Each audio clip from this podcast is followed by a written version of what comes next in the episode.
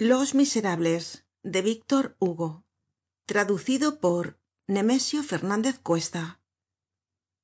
Tomo v libro noveno capítulo IV donde se verá que hay botellas de tinta buenas para quitar las manchas.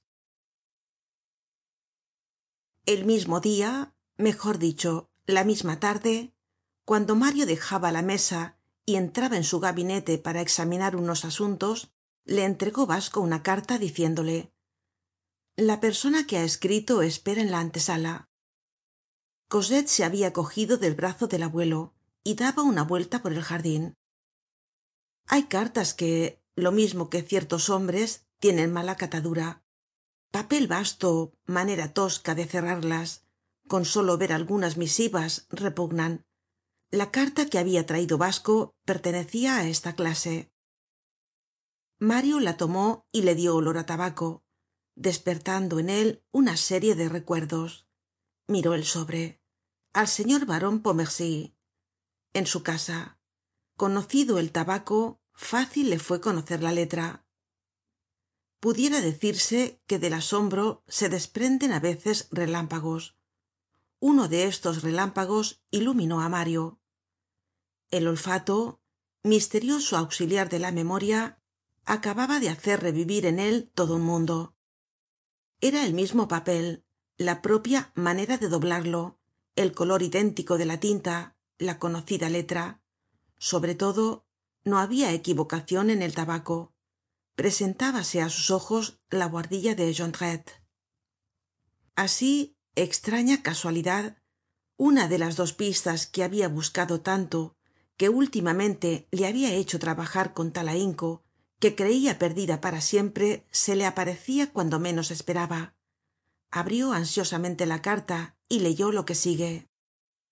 Señor baron si el ser supremo me hubiese dado talento hubiera podido ser el baron thenard miembro del instituto academia de ciencias pero no lo soy. Me llamo solamente como él. Feliz si este recuerdo me recomienda á la escelencia de vuestras bondades el beneficio con que me honreis será recíproco. Poseo un secreto que concierne á un individuo y este individuo os concierne. El secreto está á vuestra disposicion deseando el honor de seros útil.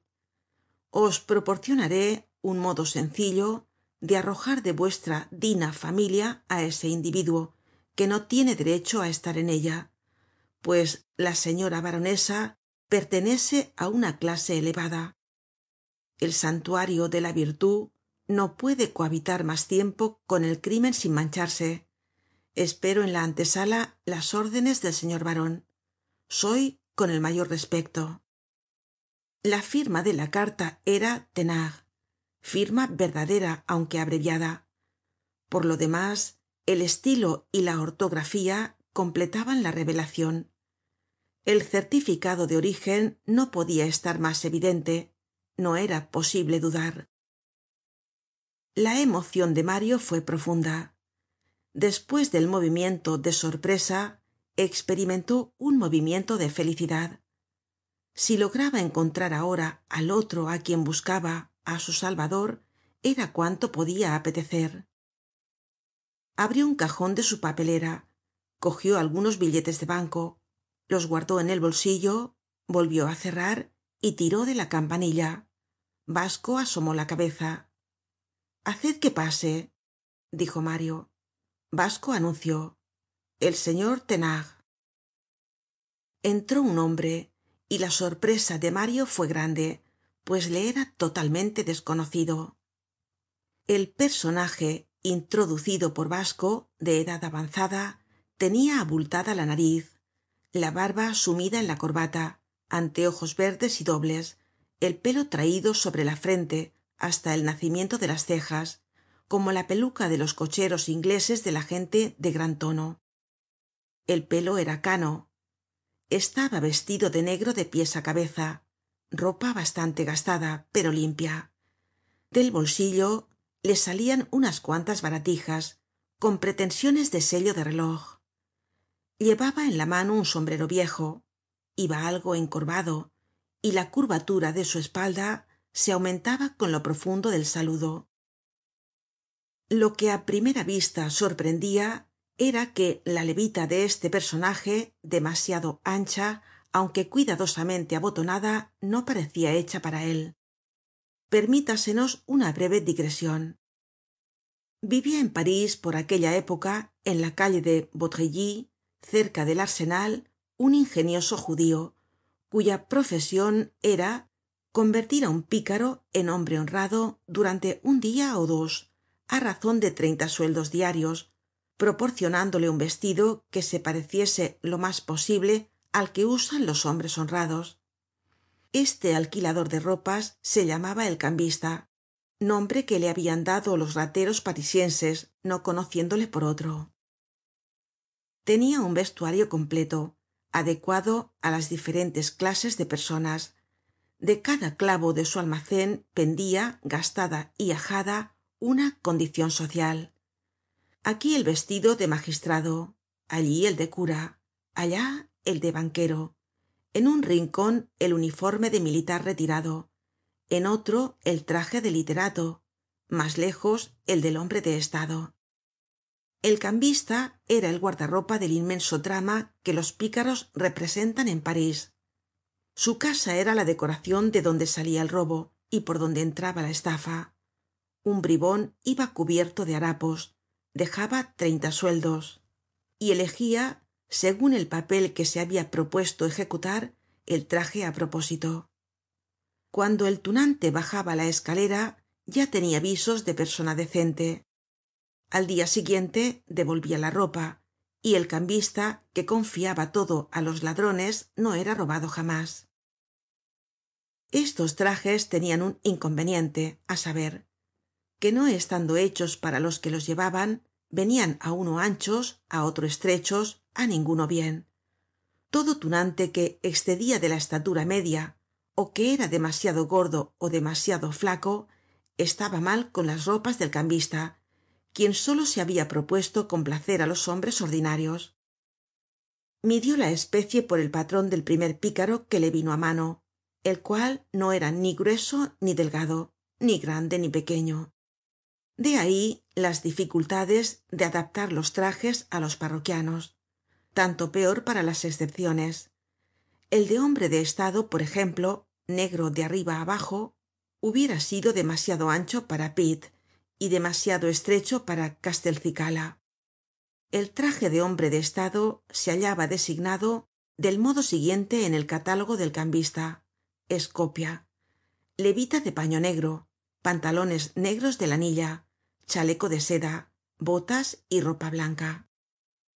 Al margen decia antiguo embajador y habia una nota que copiamos igualmente en una caja por separado una peluca bien rizada anteojos verdes sellos de reloj y dos cañones de pluma de una pulgada de largos envueltos en algodon todo esto pertenecia al hombre de estado antiguo embajador.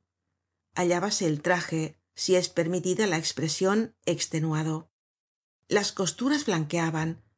Por uno de los codos queria asomar ya el forro además de que faltaba á la levita uno de los botones del pecho lo cual era poco importante pues la mano del hombre de estado colocada de ordinario sobre el corazon se encargaba de disimular aquella falta.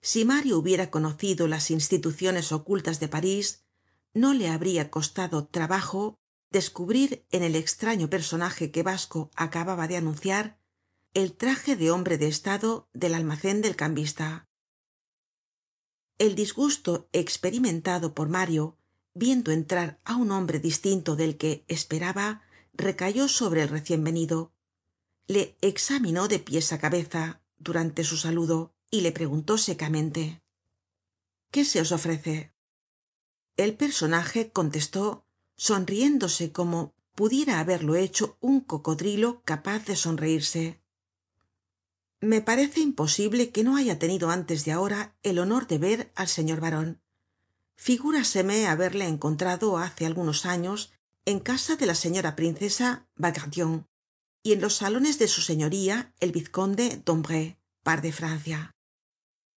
Es una buena táctica en los pícaros aparentar que se conoce á las personas desconocidas.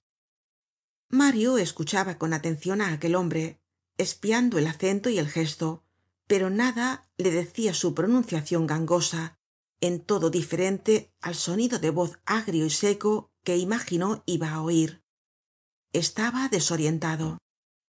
No conozco dijo á la señora princesa de bagration ni al señor vizconde d'ombray. En mi vida he puesto los pies en sus casas la respuesta era contundente. Sin embargo nuestro hombre sonriéndose de nuevo añadió entonces fue en casa de chateaubriand. Ah sí conozco mucho á chateaubriand. Es muy afable. En una ocasion me dijo pero thenard amigo mio no me acompañais á beber una copa la frente de mario se iba poniendo cada vez mas severa. Jamás he tenido el honor de visitar al señor de chateaubriand. En fin qué quereis el personaje notando que el tono era mas duro saludó mas profundamente. Señor baron dignaos oirme hay en américa en un país que confina con panamá una aldea llamada joya. Compónese de una sola casa de tres pisos construida de ladrillos cocidos al sol. Cada costado tiene de largo quinientos pies y cada piso se retira del inferior doce á fin de dejar ante sí una azotea que da vuelta al edificio. En el centro hay un patio donde están los víveres y las municiones. En lugar de ventanas troneras nada de puerta principal. Se sirven de escala para subir del suelo á la primera azotea y de esta á la segunda y á la tercera. Lo mismo para bajar al patio interior. Las puertas de los cuartos son trampas. Por la noche se cierran estas trampas se quitan las escalas. Las bocas de las carabinas asoman por las troneras y la entrada es imposible. De dia casa de noche ciudadela. Ochocientos habitantes tal es la aldea de joya. Por qué tantas precauciones porque el pais es peligroso á causa de los antropófagos de que está lleno. Entonces por qué van allí porque es un pais maravilloso porque se encuentra oro en él. Qué intencion es la vuestra preguntó mario á quien la contrariedad habia vuelto impaciente. Oid señor baron soy un antiguo diplomático fatigado. Estoy harto de civilizacion y quiero probar á vivir entre salvajes.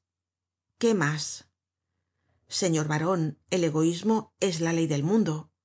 La labradora que trabaja en un campo que le pertenece no se muda el perro del pobre ladra tras el rico y el perro del rico tras el pobre.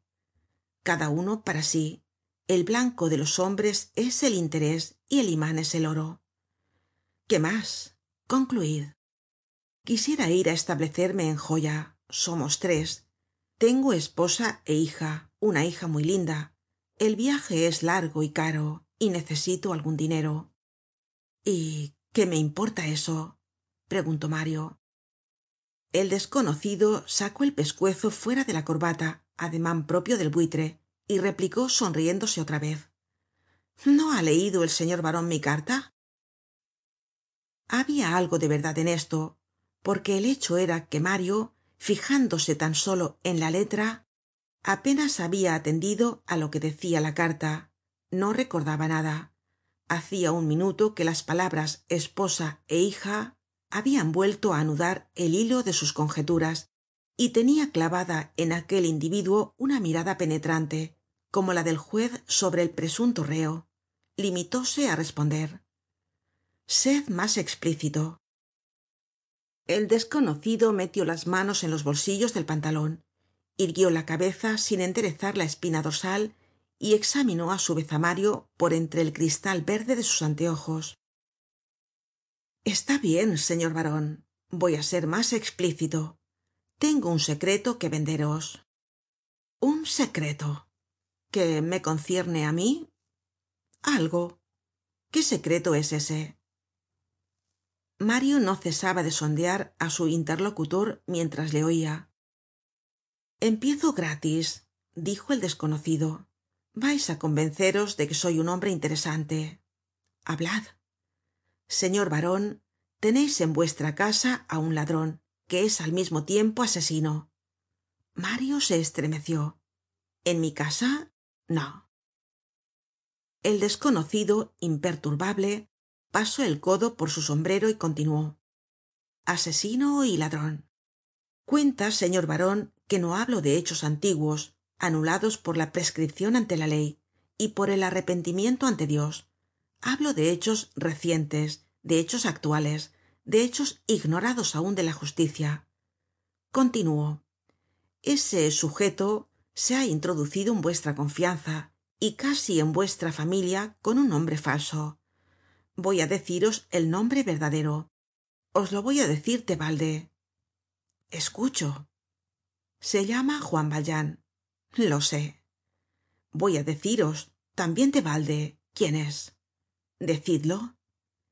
Un antiguo presidiario. Lo sé. Lo sabeis desde que he tenido el honor de decíroslo. No lo sabia antes. El tono frio de mario aquella réplica por dos veces lo sé su laconismo que repugnaba el diálogo despertaron en el desconocido una cólera sorda. Asestó á mario á hurtadillas una mirada furiosa que solo duró un instante. Pero rápida y todo era de esa clase de miradas que se conocen habiéndolas visto una vez y no se le escapó al jóven ciertos resplandores no pueden emanar sino de ciertas almas.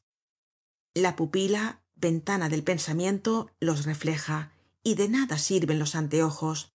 Seria como poner un cristal al infierno el desconocido prosiguió siempre sonriéndose. No me atrevo á desmentir al señor baron en todo caso debeis conocer que estoy al cabo de la calle. Ahora lo que tengo que revelaros solo yo lo sé é importa á la señora baronesa. Es un secreto extraordinario que vale dinero. A vos os lo ofrezco antes que á nadie y barato. Veinte mil francos. Sé ese secreto como sé los demás dijo mario. El personaje sintió la necesidad de rebajar algo. Señor baron dadme diez mil francos y hablo. Os repito que no teneis que tomaros ese trabajo. Sé lo que quereis decirme. Los ojos de aquel hombre chispearon de nuevo. Luego exclamó. Con todo fuerza es que yo coma hoy. Insisto en que el secreto vale la pena. Señor baron voy á hablar hablo. Dadme veinte francos. Mario le miró fijamente. Conozco vuestro secreto extraordinario. Lo mismo que sabia el nombre de juan valjean y que sé vuestro nombre. Mi nombre sí. No es difícil señor baron pues he tenido el honor de escribíroslo y decíroslo.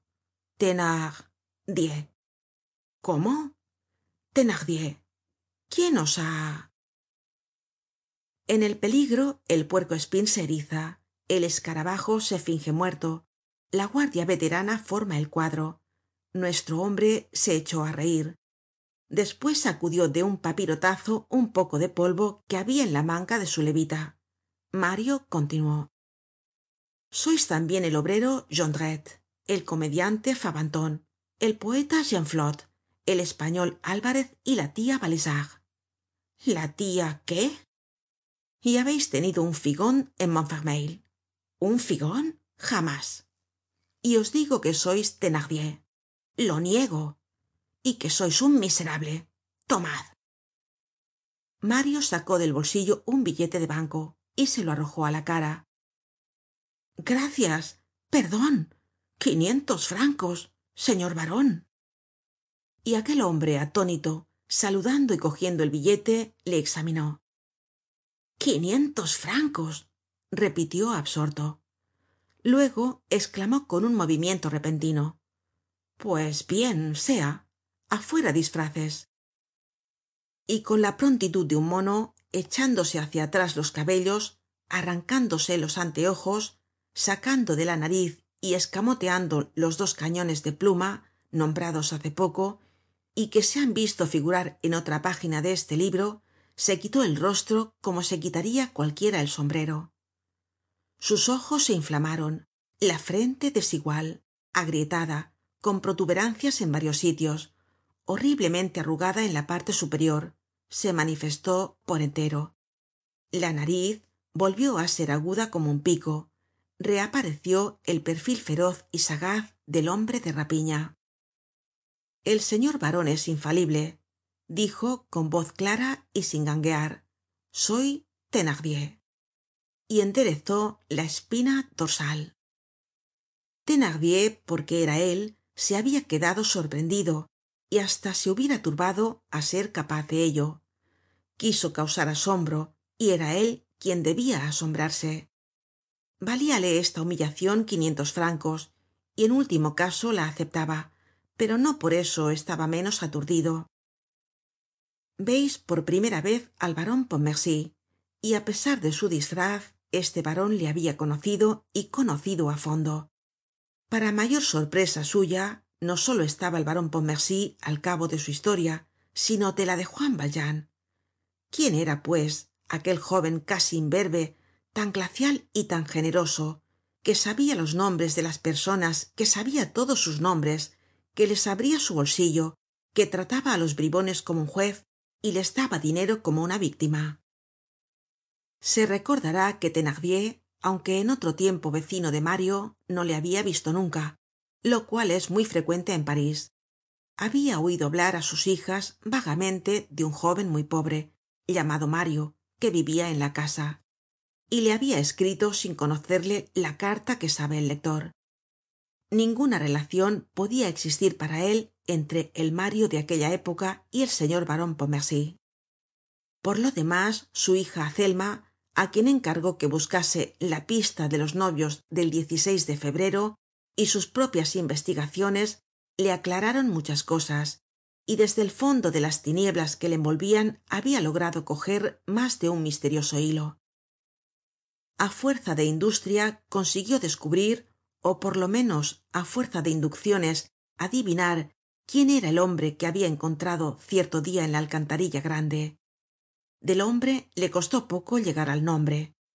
Sabia que la señora baronesa pontmercy era cosette pero en esta parte se proponia obrar con toda discrecion tampoco le quedaba otro recurso siendo así que ignoraba el verdadero origen de la jóven entreveia es cierto algun nacimiento bastardo pues la historia de fantina le habia parecido siempre llena de ambigüedades.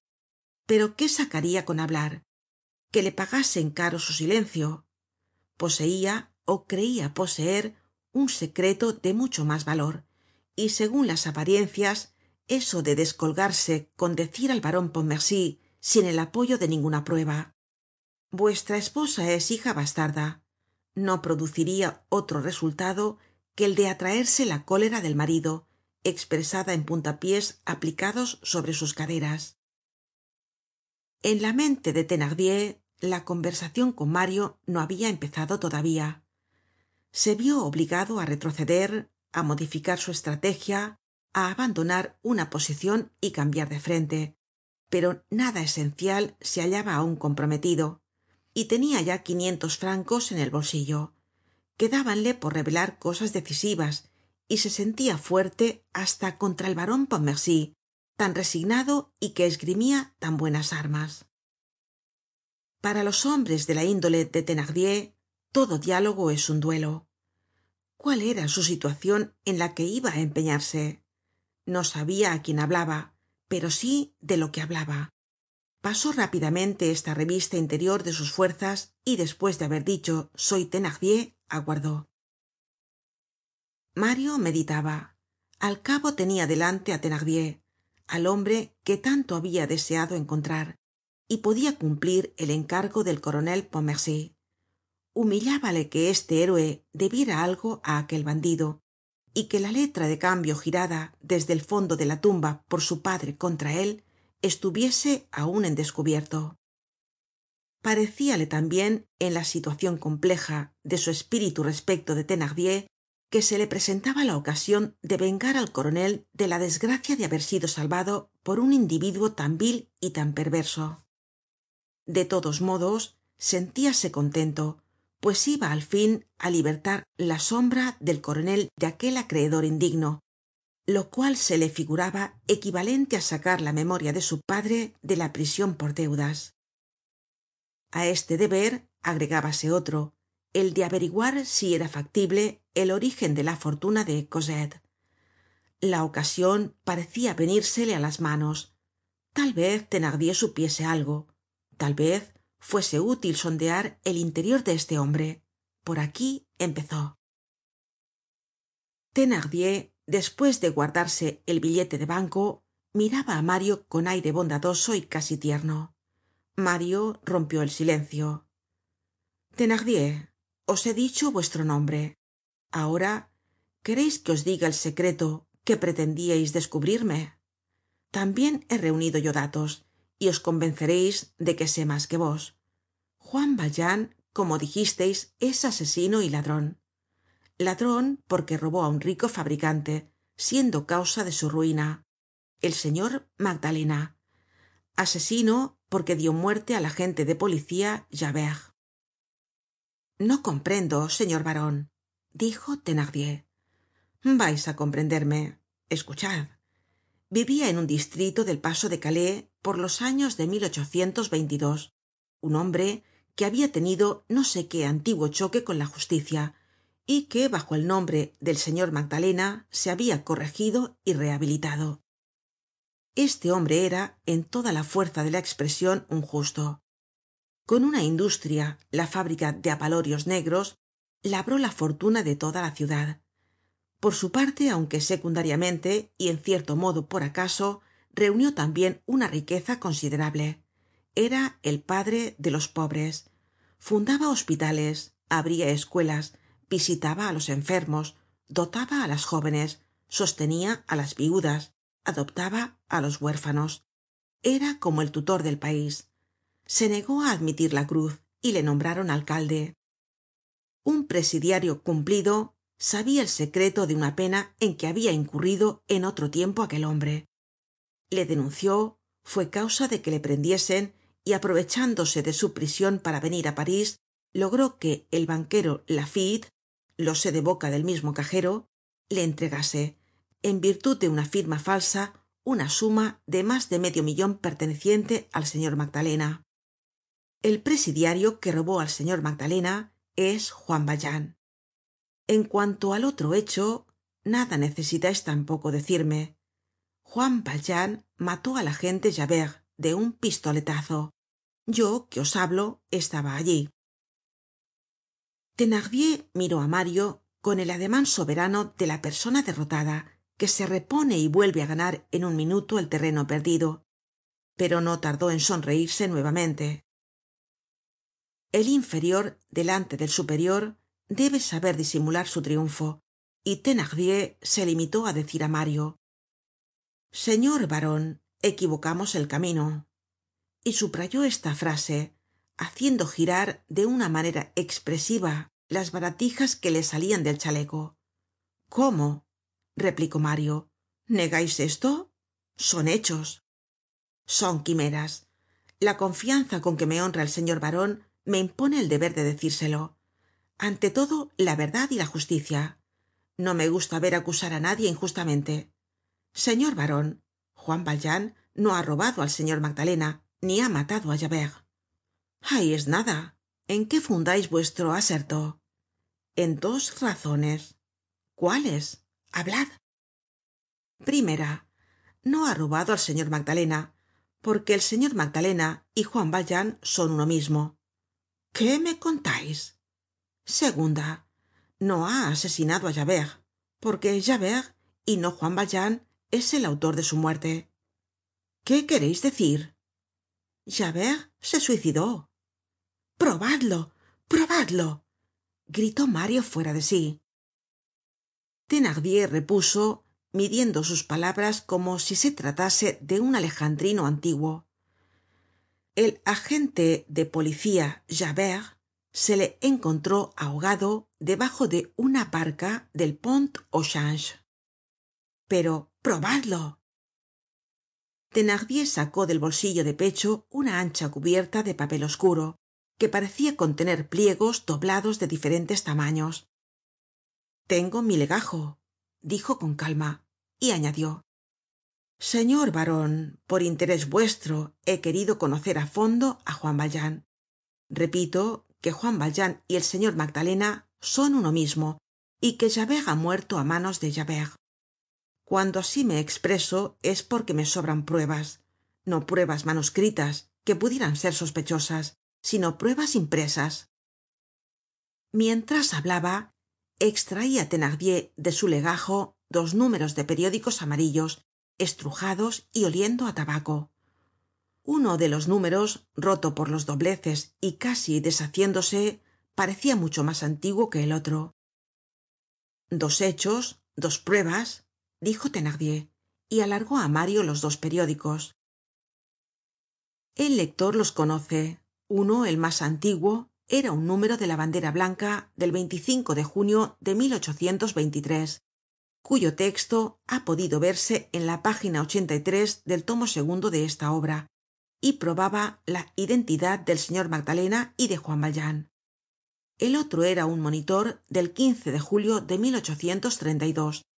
donde se referia el suicidio de javert añadiéndose que resultaba de un informe verbal del agente al prefecto que hecho prisionero en la barricada de la calle de la habia debido su vida á la magnanimidad de un insurrecto el cual teniéndole al alcance de su pistola en lugar de levantarle la tapa de los sesos habia disparado al aire. Mario leyó. No cabia duda la fecha era cierta la prueba irrefragable. Aquellos dos periódicos no se habian impreso expresamente para apoyar los asertos de la nota del monitor habia sido comunicada oficialmente por la prefectura de policía. Mario no podia dudar. Las noticias del dependiente de laffitte eran falsas y él él mismo se habia equivocado. Juan valjean engrandeciéndose repentinamente salia de la nube. Mario no pudo contener un grito de alegría. Entonces ese desgraciado es un hombre admirable entonces ese caudal era verdaderamente suyo. Es magdalena la providencia de todo un país. Es juan valjean el salvador de javert un héroe un santo. Ni un santo ni un héroe dijo thenardier. Es un asesino y un ladron y añadió con el tono del que empieza á sentir que vale. Tranquilicémonos. Ladron asesino estas palabras que mario creia habian desaparecido y que entraban de nuevo en escena cayeron sobre él como un témpano de hielo. Todavía preguntó. Siempre contestó thenardier.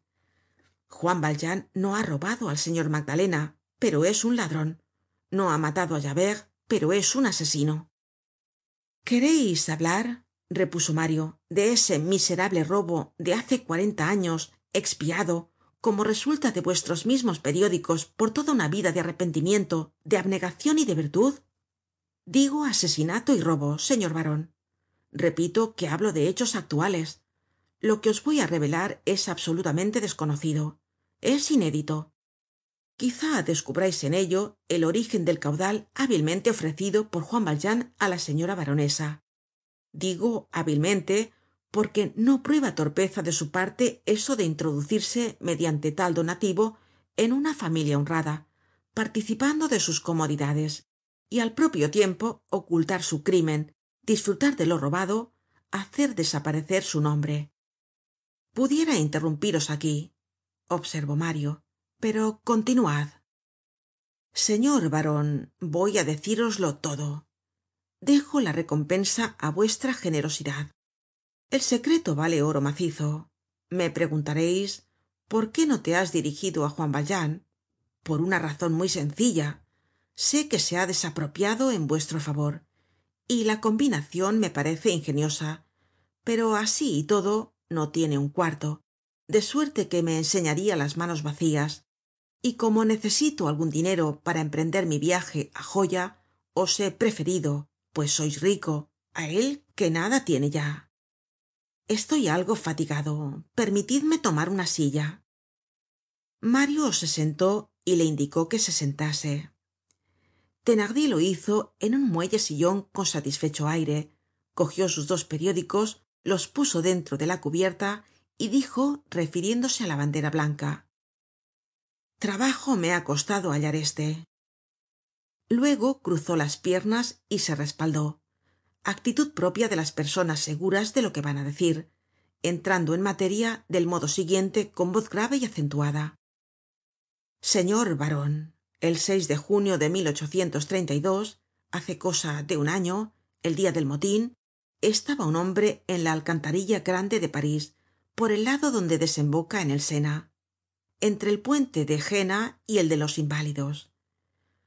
Mario acercó bruscamente su silla á la de este notó el movimiento y continuó con la lentitud de un orador que es dueño de sus oyentes y que siente la palpitacion del adversario á cada una de sus palabras.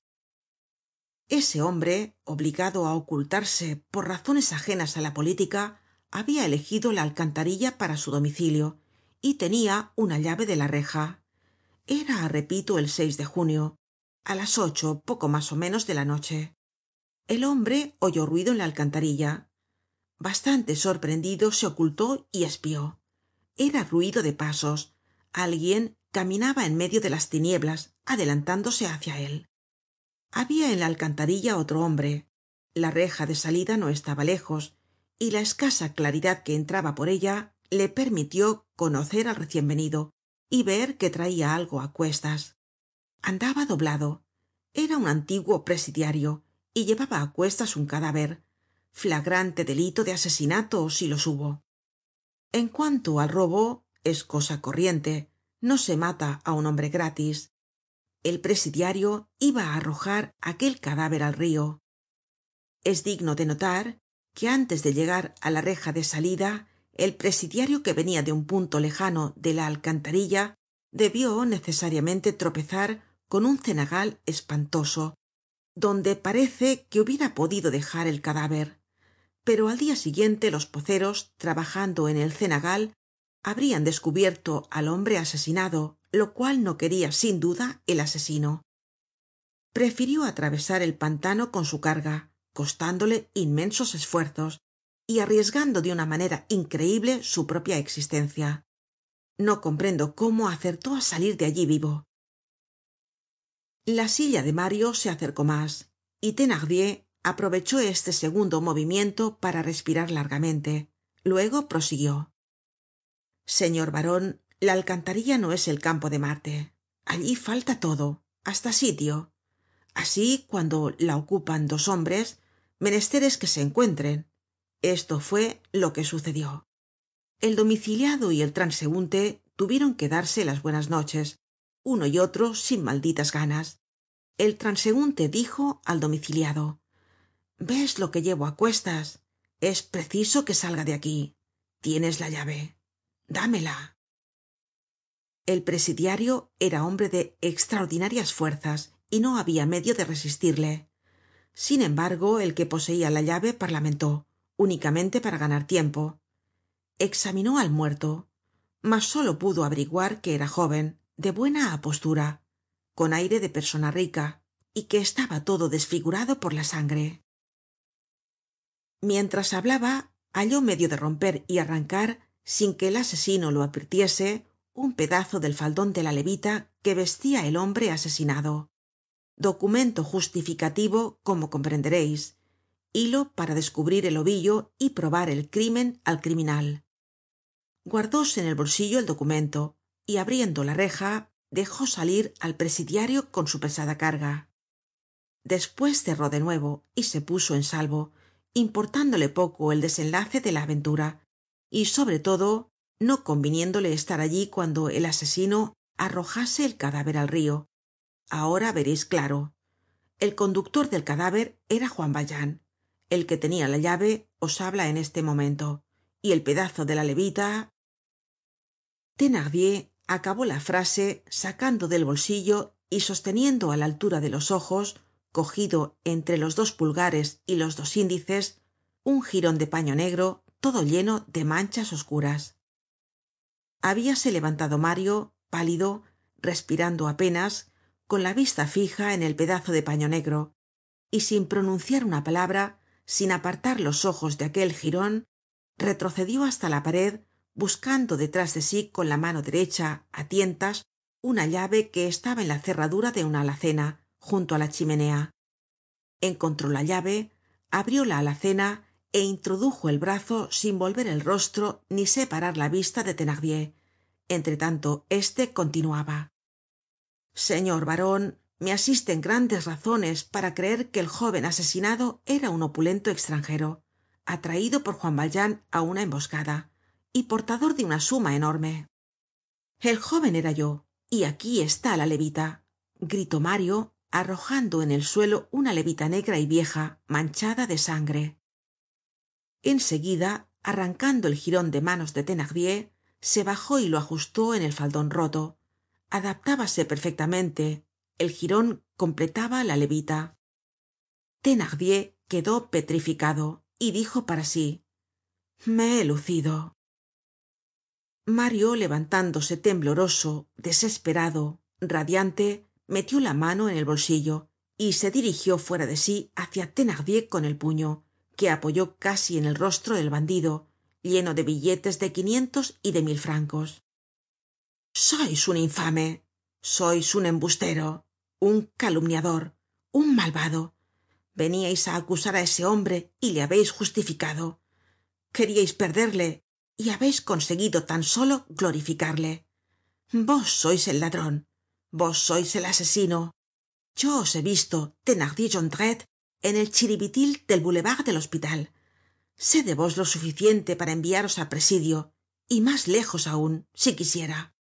Tomad esos mil francos bribonazo.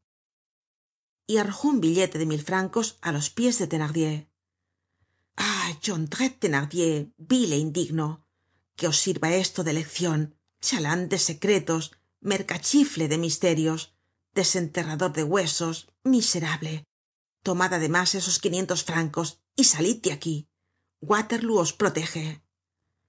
Waterloo murmuró thenardier guardándose los quinientos francos al mismo tiempo que los mil. Sí asesino. Habeis salvado en esa batalla la vida á un coronel. A un general dijo alzando la cabeza. A un coronel replicó mario furioso. No daria un ochavo por un general. Y veníais aquí á cometer infamias. Os digo que sobre vos pesan todos los crímenes. Marchaos desapareced. Sed dichoso es cuanto deseo. Oh monstruo tomad tambien esos tres mil francos. Mañana mañana mismo os ireis á américa con vuestra hija porque vuestra mujer ha muerto abominable embustero. Cuidaré de vuestra partida bandido y en el momento de marchar os entregaré veinte mil francos mas id á que os ahorquen en otra parte. Señor baron respondió thenardier inclinándose hasta el suelo. Gratitud eterna. Y thenardier salió sin comprender una palabra atónito y contento de verse abrumado bajo sacos de oro y herido en la cabeza por aquella granizada de billetes de banco. Hubiera sentido mucho hallarse provisto de pararrayos contra semejantes chispas eléctricas. Acabemos desde ahora con este personaje. Dos dias despues de los sucesos que estamos refiriendo salió merced á mario para américa mudándose el nombre y en compañía de su hija azelma. Mario segun le habia ofrecido giró sobre nueva york á su favor una letra de veinte mil francos. La miseria moral de thenardier era irremediable. Así fue en américa lo que habia sido en europa. El contacto de un hombre perverso basta á veces para bastardear una buena accion y que salga de ella una cosa mala. Con el dinero de mario thenardier se hizo negrero. En cuanto se retiró mario corrió al jardin donde cosette estaba aun paseando. Cosette cosette esclamó ven ven pronto. Marchemos. Vasco un coche. Ven cosette. Oh dios mio él es quien me ha salvado la vida. No perdamos un minuto. Ponte el chal. Cosette creyó que se habia vuelto loco y obedeció. Mario no respiraba y ponia la mano sobre su corazon para comprimir los latidos iba y venia á grandes pasos y abrazaba á cosette diciendo ah qué desgraciado soy en el arrebato de su imaginacion mario empezaba á entrever en juan valjean una elevada y sombría figura. Una virtud inaudita se aparecia ante él suprema y dulce humilde en su inmensidad. El presidiario se trasfiguraba en cristo. Mario estaba deslumhrado con aquel prodigio no sabia precisamente lo que veia pero sí que era grande. El coche no tardó en llegar. Mario hizo subir á cosette y se lanzó en seguida dentro. Cochero dijo calle del hombre armado número el coche partió. Oh qué felicidad esclamó cosette. A la calle del hombre armado. No me atrevia á hablarte de esto. Vamos á ver al señor juan a tu padre cosette. A tu padre pues lo es hoy mas que nunca. Cosette todo lo adivino. Me has dicho que no recibiste la carta que te mandé con gavroche. Cayó sin duda en sus manos y fue á la barricada para salvarme. Como su mision es ser un ángel de paso salvó á otras personas salvó á javert. Me extrajo de aquel abismo para entregarme á ti me llevó sobre sus hombros á través de la alcantarilla. Oh soy el mayor de los ingratos. Cosette despues de haber sido tu providencia fue la mia figúrate que habia allí un espantoso cenagal donde ahogarse cien veces donde ahogarse en lodo. Cosette y lo atravesó conmigo á cuestas. Yo estaba desmayado. No veia no oia no podia saber nada de mi propia aventura. Vamos á traerle á casa á tenerle con nosotros quiera ó no. No volverá á separarse de nuestro lado. Si es que le encontramos si es que no ha partido. Pasaré lo que me resta de vida venerándole. Habrá pasado cual te digo. No es verdad cosette gavroche le entregaria mi carta. Todo se explica. Comprendes cosette no comprendia una palabra. Tienes razon fue su respuesta. Entre tanto el coche seguia rodando